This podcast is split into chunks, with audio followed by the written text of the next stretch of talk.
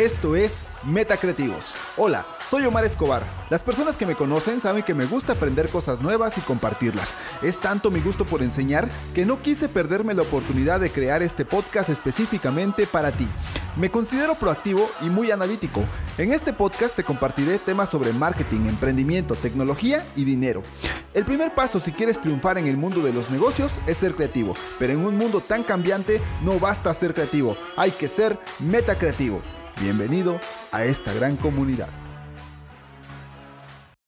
Pues bienvenidos a este nuevo episodio de Metacreativos. El día de hoy tenemos como invitado a mi amigo Uriel Gallo. Él es abogado y eh, maestro en fiscal. Compartimos por ahí también la maestría. Tuvimos ahí el gusto de conocernos. Y pues bueno, hoy venimos aquí a platicar y a conocer un poco más de nuestro amigo Uriel Gallo. Bienvenido. ¿Qué tal amigo Omar? Pues mucho, mucho gusto de volverte a ver. Eh, estoy muy contento de haber recibido tu invitación. Pues eh, de antemano sabes que pues somos amigos y por ahí también compartimos el aula, ¿no? En, la maestría en la Universidad La Salle.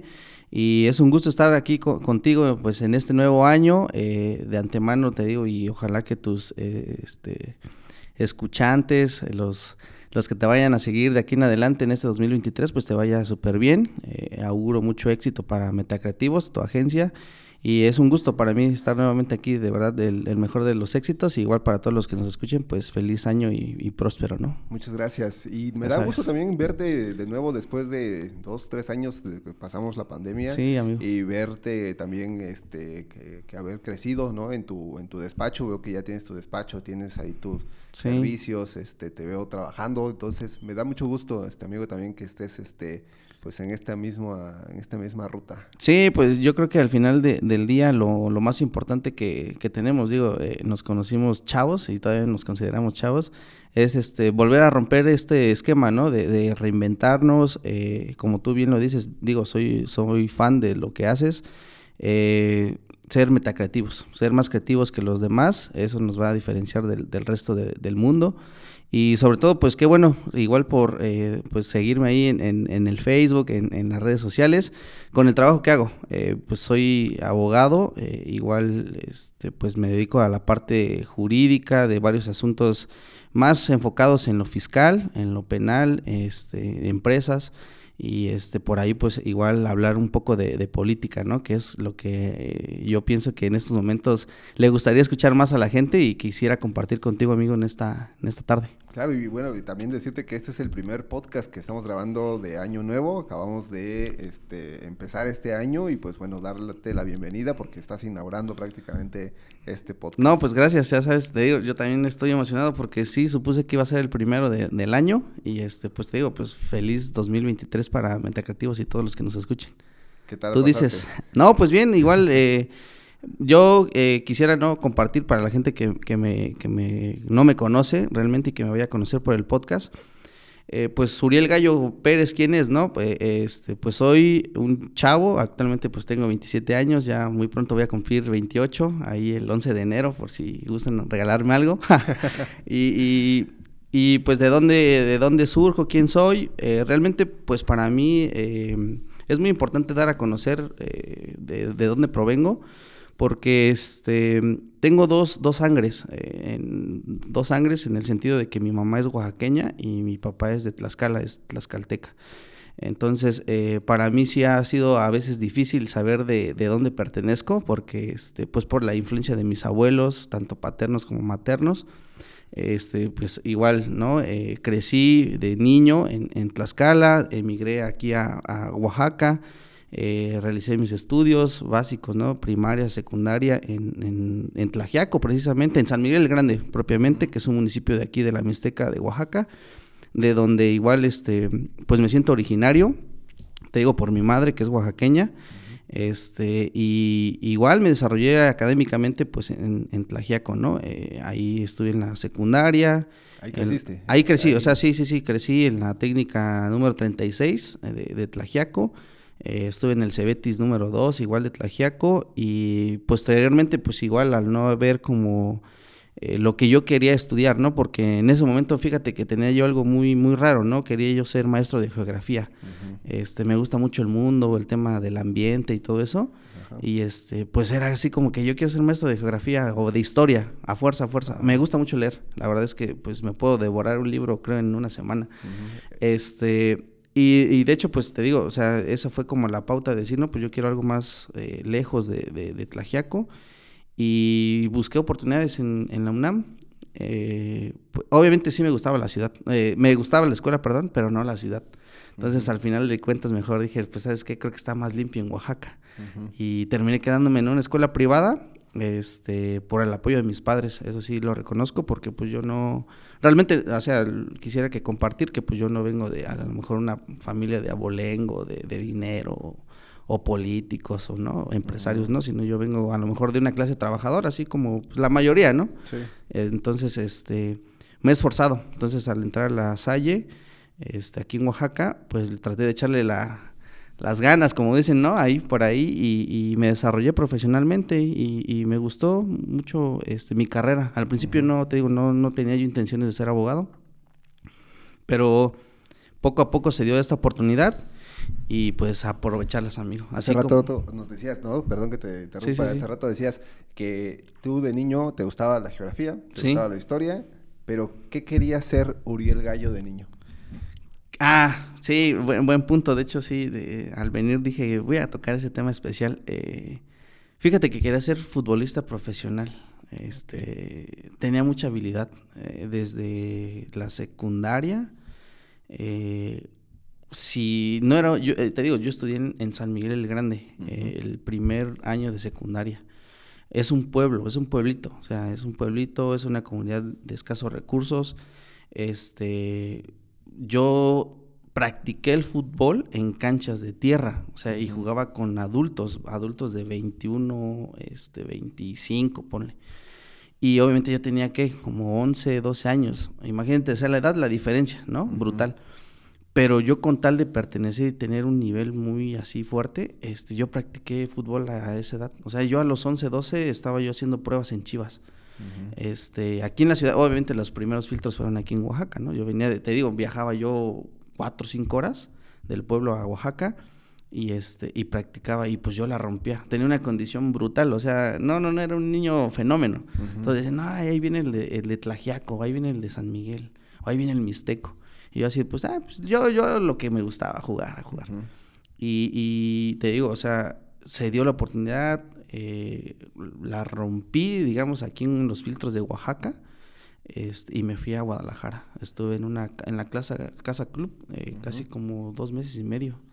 Este, para ser honestos, yo creo que influyó mucho mi, mi altura. O sea, había chavos más, más grandes, ¿no? Más complejidad más alta. Este, complexión, perdón, este, más alta. Y obviamente, pues, eh, yo creo que ahí fue el factor que, pues, dije, no, renuncio al fútbol y este y ya sigo por lo que por la vida normal estudiando no pero sí ese era mi sueño de, de, niño. Qué otros talentos te decías tú eh, tiene tenías de niño de niño eh, bailar. Ah igual no tú tú eres muy bailador ahí por ahí eh, este digo hemos compartido ahí por ahí algunos convivios. Este me gusta mucho la danza y bailé mucho danza folclórica sí mucho mucho tiempo en la secundaria Digo, en la 36 ahí fue donde exploté. Hice como la Escuela Técnica 36 de Tlajeco fue la secundaria, este, en tercer año de secundaria. Ahí egresé y este, ahí practiqué danza, este, fútbol eh, y atletismo.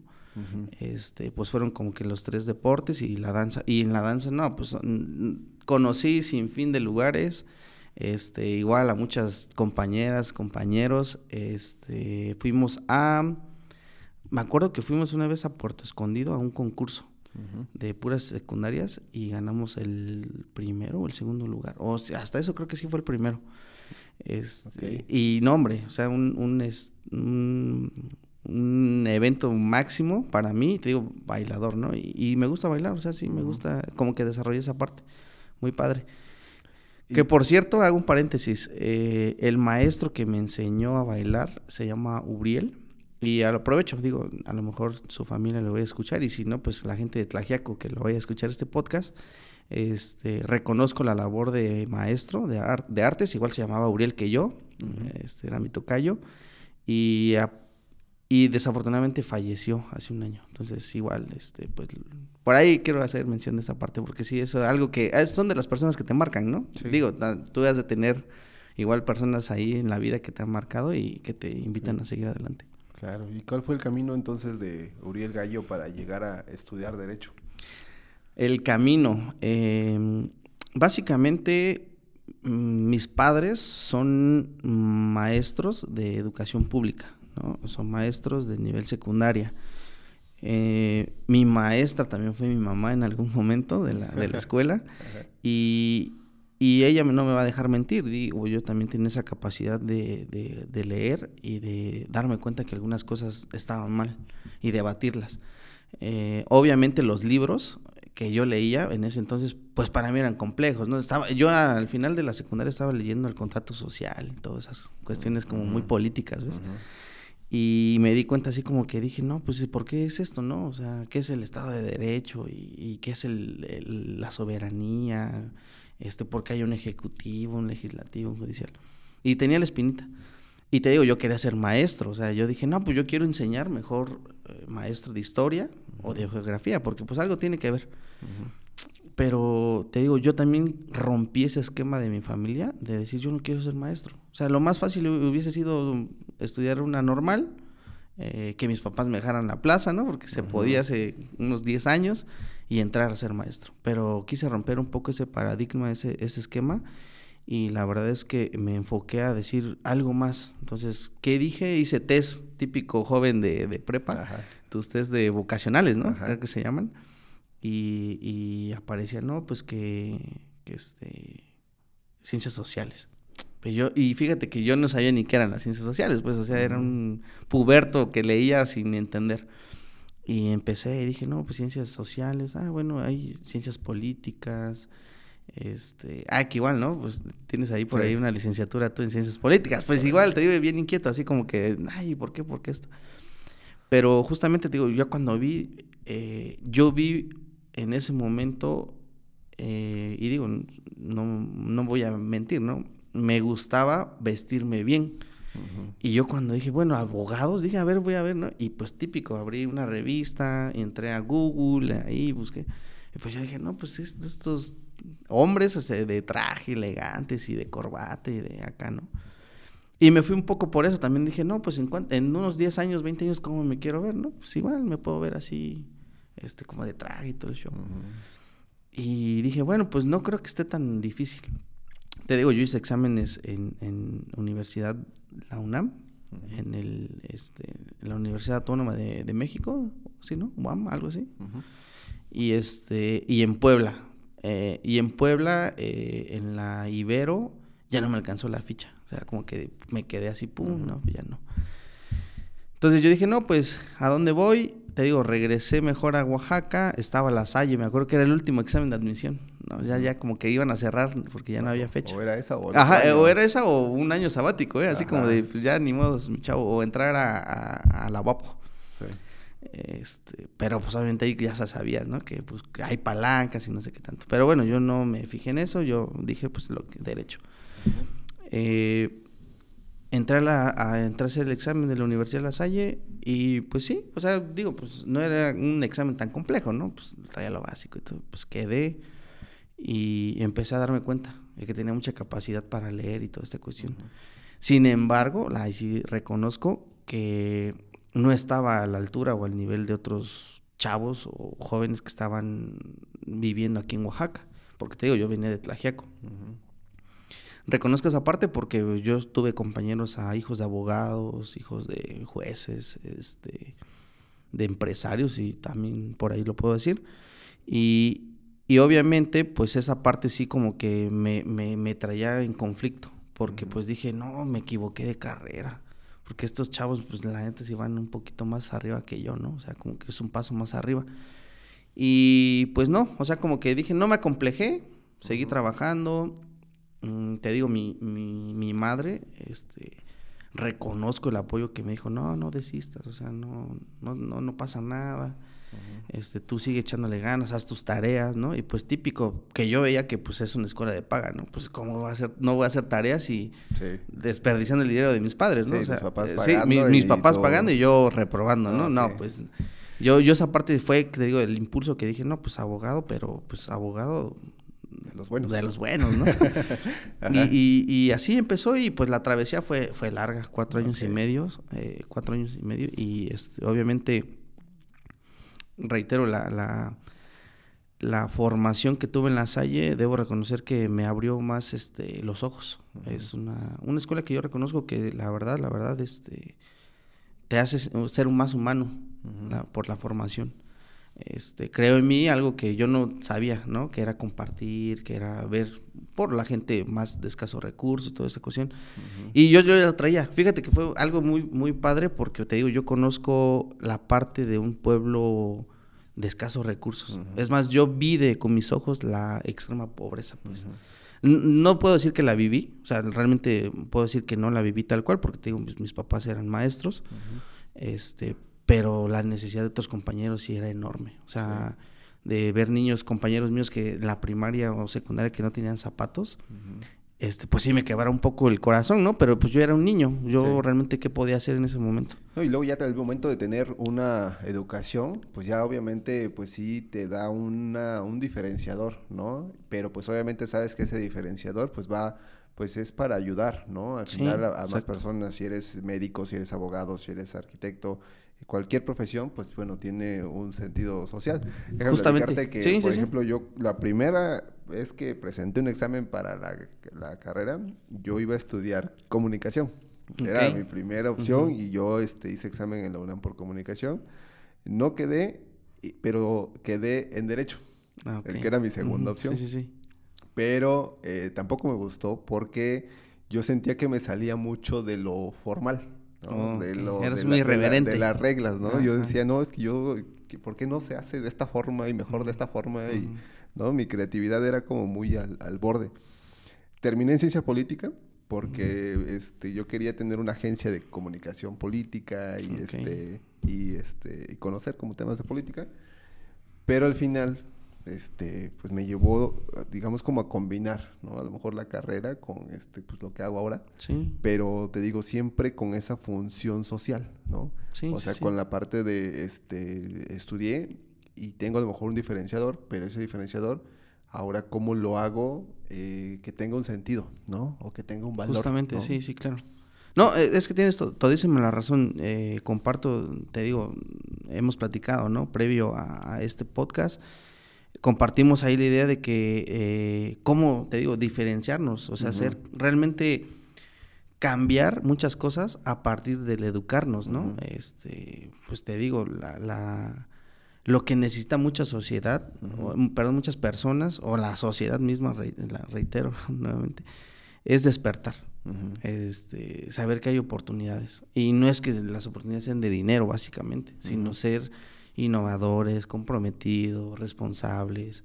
Este, obviamente, ¿por qué? Porque yo también, o sea, realmente me pongo a pensar, la gente de mi pueblo, o de mi pueblo, tanto de Tlaxcala, que es Zacualpan, Tlaxcala, te digo, la tierra de mi papá, y San Miguel el Grande, Tlaxiaco, la tierra de mi mamá, son similares. O sea, los dos pueblos son pequeños, de gente que se dedica al ganado, a vender productos en mercado local y venta de artesanías. Entonces yo decía, eh, la irresponsabilidad de algunos padres, yo veía, porque pues igual, o sea, tú ves en el pueblo que pues, ah, el papá está tomando, ¿no? Este, la mamá pues también medio que trabaja, medio que no hace nada. Y yo decía, pero pues, o sea, hay muchas formas de trabajar, ¿no? Pero pues yo era muy pequeño, o sea, reitero, era yo muy pequeño, no veía esas, esos- esas magnitudes, esas- esos factores. Y hoy en día que ya los ves a través de, te digo, un desarrollo profesional, te das cuenta que pues uno puede hacer muchísimo. Como abogado, pues, bastante, o sea, desde llevar asuntos familiares, ¿no? Este, incluso, o sea, realmente creo que el motivo, ¿no? Y ahorita para ir finalizando tu, el podcast, este, esta parte de, de que qué estamos haciendo tú y yo, ¿no? Y ahí Eh, entra tu parte social. ¿no? Que exacto. veo, veo ahí con, en claro, que precisamente es donde Sí, sí, entra sí. esta parte de tu contenido también y de tus en vivos que haces este para tocar temas, ¿no? De relevancia tanto para Oaxaca como para Tlaxiaco, ¿no? Háblanos un poco. Ah, sí, eh, justamente te digo, ahí voy para allá, igual para que pues no perder el hilo, ¿no? De, de, de esta, este, entrevista, charla. A partir de que me doy cuenta de que somos agentes de cambio, eh, por lo que hace uno, o sea, por lo que estudia, por lo que aprende de la vida, este, la poca experiencia que uno tiene, porque somos jóvenes, entre comillas, me di cuenta de necesito hacer algo, ¿no? Y, encuentro a un amigo, a quien le mando un saludo por este podcast, a Dubiel José Pérez, eh, de Tlajiaco. Eh, obviamente también, fíjate, también es de una comunidad que se llama Yutecoso Cuauhtémoc, ¿no? Que es una comunidad igual de, de de, mm, de la Mixteca, perdón. Igual, pobreza, ¿no? Entonces, él, el mismo ejemplo de él emigra a, a tal cual yo lo hice de San Miguel Atlagiaco por estudiar, ¿sale? Por estudiar, por romper un poco más ese paradigma de quedarme ahí para observar lo mismo, ejemplo, ¿no? Entonces yo, o sea, en una plática, en una comidita, este, en unos drinks, ¿no? Nos encontramos y, oye, ¿sabes qué? Pues me caes bien, tú también. Oye, ¿qué, hay que hacer algo, no? Por Tlaxiaco, va, me late. Y hicimos este, una página en Facebook, ¿no? Aprovechamos esta cuestión de los en vivos. De hecho, ahí yo debo, me voy a poner el, sombrero. Es, yo fui el de la idea, ¿no? Vamos a hacer unos en vivos. Hay que hablar de política, hay que hablar en, en, Face. Este, lo que jala. A lo mejor no vamos a ser youtubers, ¿no? Pero sí vamos, podemos ser este, lives y todo eso de influencers en, en Facebook. Y, y, nacen, claro. Este, ahí para quien nos vaya a eh, seguir, el proyecto se llama En Claro y sale en Facebook. Y, empezamos a hacer en vivos y empezamos a hablar de política, empezamos a hablar de, los malos políticos, de la corrupción de Tlagiaco, incomodamos a los políticos, porque pues es, incomodarlo realmente, porque cuando tú no haces las cosas bien, pues ¿qué pasa, no? Pues, simplemente eh, acabas incomodándoles y, te buscan, ¿no? Decir, oye, pues, ¿por qué estás diciendo esto? No, pues es que es la realidad. O sea, si no quieres ser atacado, tú quieres figura pública, pues haz las cosas bien, ¿no? En teoría o en la práctica deberá ser así. Digo, hay muchos... Y que sirva como un medio de incidencia, ¿no? Para la toma de decisiones, porque a veces cuando los gobiernos municipales estatales toman eh, los cargos, se vuelven muy herméticos, ¿no? Muy cerrados. No hay formas... En el discurso sí, de participación ciudadana, de que te voy a involucrar, te voy a este, hacer partícipe, que este, nos, debemos a ti o un gobierno cercano, pero en realidad no ha habido esa, en verdad, esa incidencia de que realmente existe una colaboración, una coordinación, una corresponsabilidad, ¿no? Con los ciudadanos y los gobiernos y se vuelven herméticos, ¿no? Y a veces ven por sus intereses de qué puesto es el que voy a seguir, ahora me voy a, ya fui presidente municipal, ahora quiero ser diputado, ahora quiero ser, y no está mal, ¿no? Sí, no está mal. Sin embargo, creo que a razón de los resultados que le den a la gente. Efectivamente, sí. Y yo creo que tu canal es un gran medio para que se pueda aperturar, ¿no? Medios de incidencia, a lo mejor hacerles ver cosas que ellos no se habían dado cuenta, ¿no? Y entonces, aunque ya se habían dado cuenta, pero, no querían este, dar una respuesta, entonces, pues qué, qué, buena este, forma de poder incidir. Y pues tú reconoces mucho mejor que, este, que nadie el poder ¿no? de las redes sociales. Sí, no, de, es, de hecho, eh, digo, para la gente que nos va a escuchar a través de este podcast, la, el objetivo principal era como tal cual nuestro nombre, decir las cosas en claro. Así, por eso fue el nombre que se puso a propuesta de, mi amigo Dubiel, de mi colaborador. Dijo, hay que ponerle en claro, o sea, porque pues las cosas son así, o sea, lo que es, pues, si te va a molestar, sorry, ¿no? Pero pues ahí están las evidencias, ahí están las pruebas. Desde luego, te digo, em, no tenemos padrinos, o sea, porque quiero ser bien este, enfático en eso, no tenemos padrinos ni nada por el estilo, ni nadie está detrás de nosotros. Al contrario, hemos invitado desde el priista hasta el morenista, hasta el este Partido de Unidad Popular, ¿no? Independientes. independientes, de todo. Eh, y lo empezamos a crecer poquito a poquito, ¿no? En claro empezó a crecer, varios nos decían, no, pues es que, eh, perdón la grosería, esos güeyes qué, ¿no? Ellos, esos quiénes son, ¿no? Esos quiénes, ¿qué, han hecho por, por, por, por Tlajiaco? Pues ya estamos haciendo algo. Estamos incidiendo en la gente de forma imparcial. Estamos poniendo sobre la mesa las pruebas, la información, para que ellos decidan a voluntad propia por quién puedan votar. Y así lo hicimos, ¿eh? En la primera elección de Tlajiaco, eh, nos metimos de lleno, entrevistamos a los candidatos, le sacamos los trapitos, le dijimos, ¿sabes qué? Tú así, así. Y fue una manera de, de, buscar esta réplica. O sea, el ejercicio más sano de este programa es la réplica. Y sobre todo porque tú le hablas directamente a, la persona y, no vas tras un guion. O sea, le sacas ahí una pregunta que hay, órale, caliente la papa, tú sabes cómo, manejarla, cómo va. Y eso es lo que nos dio poder. O sea, poder en el sentido de que sí, sí nos ven a raíz de que sí sabemos lo que estamos diciendo. O sea, realmente sí sabemos qué es lo que duele y cómo puede ser solucionado. Y obviamente el político, o sea, quien se quiere dedicar a la política sabe que le pueden pegar por un lado, pero tiene la salida de otro lado. Obviamente argumentando bien, ¿no? Entonces, en esa parte yo creo que, te digo, para hasta ser político y esa parte en su momento te invitamos a, en claro, Omar, y aquí a la gente que te digo nos va a escuchar, decirle que llegaste a en claro a dotarnos de información muy, muy puntual. Recuérdame el tema, ¿era sobre qué? Eh, inteligencia política. Inteligencia política, ¿no? ¿De qué era más o menos? Ya no me acuerdo. ¿Tú qué Era sobre cómo las redes sociales o eh, hacer contenido de política puede influir en las, en las tomas de decisiones de las personas. Sí, sí, sí. Ah, pues mira, por ejemplo, tú en el tema que nos diste, que eres eh, experto, por eso te digo, o sea, tú eres experto en, esta cuestión de la comunicación política, porque pues lo acabas de decir, ¿no? Te dedicas a tu empresa, que es Metacreativos, diseñar comunicación política, visual, este, lo que necesita un político, si es que quiere crecer, ¿no? Si es que quiere ser rentable, porque pues tú sabes que hoy en día también la gente consume mucho internet, o sea, consume TikToks, eh, Facebook, Instagram, ¿no? Sí, eh, ¿dónde está la atención? ¿Dónde está? Y, y obviamente yo, yo acepto que hay políticos que necesitan esa parte. Hay otros que a lo mejor no la necesiten, ¿no? Porque son de territorio. Pero ya no creas que ser de territorio no implica subir una foto a Facebook o no implica subir contenido a TikTok, ¿no? Y digo, pues ahí tú eres el experto, tú me sabrás de números y de, modos operandi, ¿no? De, esta cuestión. Entonces, pues yo digo que, por eso te, decía, ¿no? Cuando te llevamos a En Claro, fue como decirle, a ver, ¿algún político quiere saber? O nos diste datos, realmente nos diste datos cómo funcionan las redes para un político. Sí algo que en Tlaxiaco estaba sucediendo, que el Facebook estaba lleno de mensajes, eh, pues, de ofensa hacia el nuevo presidente, de ofensa hacia los nuevos candidatos, y tú manejas, ¿no? Tú como que sabes eh, calificar, cuantificar ese, ese número en, redes. Y pues. a ver cuándo ya te vemos de candidato ahí en ¿eh? Sí, ¿no? Ojalá. no, pues fíjate que hay un conflicto por ahí. yo te digo, yo realmente no pertenezco como tal a Tlaxiaco.